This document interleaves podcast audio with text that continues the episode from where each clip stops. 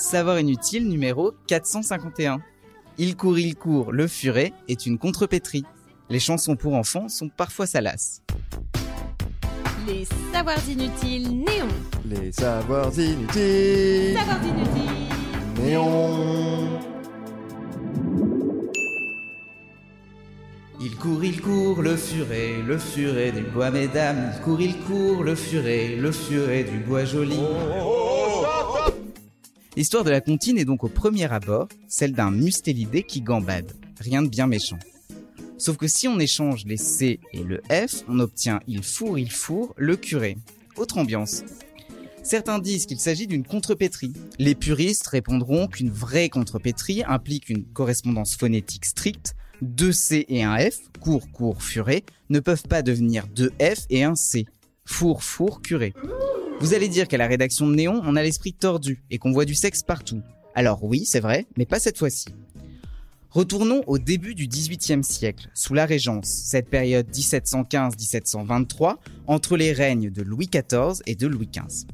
Philippe d'Orléans tient le pouvoir. Son principal conseiller, en gros le Premier ministre, est l'abbé Guillaume Dubois. Et la rumeur soutient que l'abbé Dubois n'est pas un modèle de chasteté. Si on reprend la contrepétrie, il fourre, il fourre le curé. Le curé Dubois, mesdames, tout est plus clair. Plus question d'un furet dans les bois, mais du curé Dubois en un seul mot. Et il passe par ici et par là. Et tant qu'on parle de bois, la comptine Nous n'irons plus au bois Nous n'irons plus au bois, les lauriers sont coupés, la belle que voilà, la laisserons-nous danser. Cette chanson aussi a un sens caché.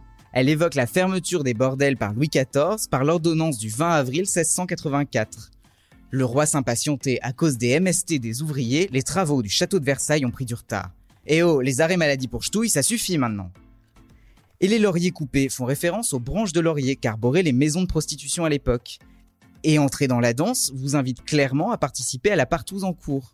Et dernière chanson, juste une dernière, La souris verte a de quoi elle aussi donner des sueurs froides aux parents.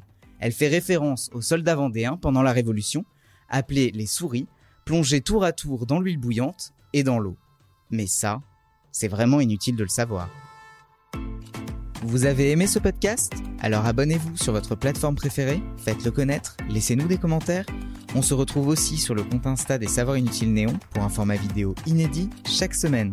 Et sur notre appli iOS et Android. Et enfin, les Savoirs Inutiles, c'est sur le site neonmag.fr et dans le magazine papier, tous les deux mois en kiosque.